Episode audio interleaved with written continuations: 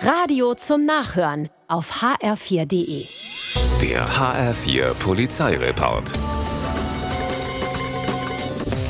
In Itstein kommt ein Mann zur Polizei. Was wie ein Witz beginnt, hört auch so auf. Er will Anzeige erstatten, kein großes Ding, wenn ihm nicht während des Gesprächs mit dem Beamten eine Tüte Marihuana aus der Tasche gefallen wäre.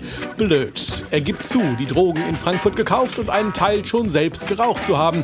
Und so wird erst die Anzeige des Mannes aufgenommen, ehe gegen ihn Anzeige erstattet wird. Blöd gelaufen.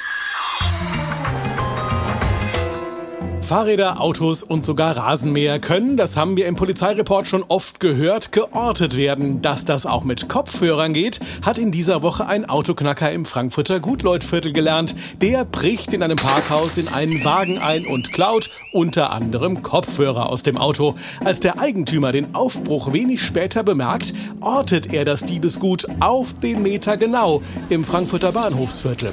Die alarmierte Polizei fährt hin und findet sie in der Tasche eines 35 35-Jährigen. Es ist der Dieb, der direkt ins Gefängnis wandert.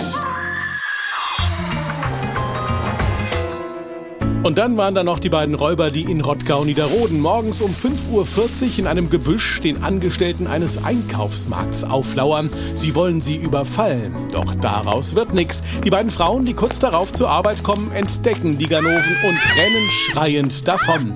Das wiederum erschreckt die Räuber. Auch sie springen auf und rennen ebenfalls los in die andere Richtung. Überfall gescheitert.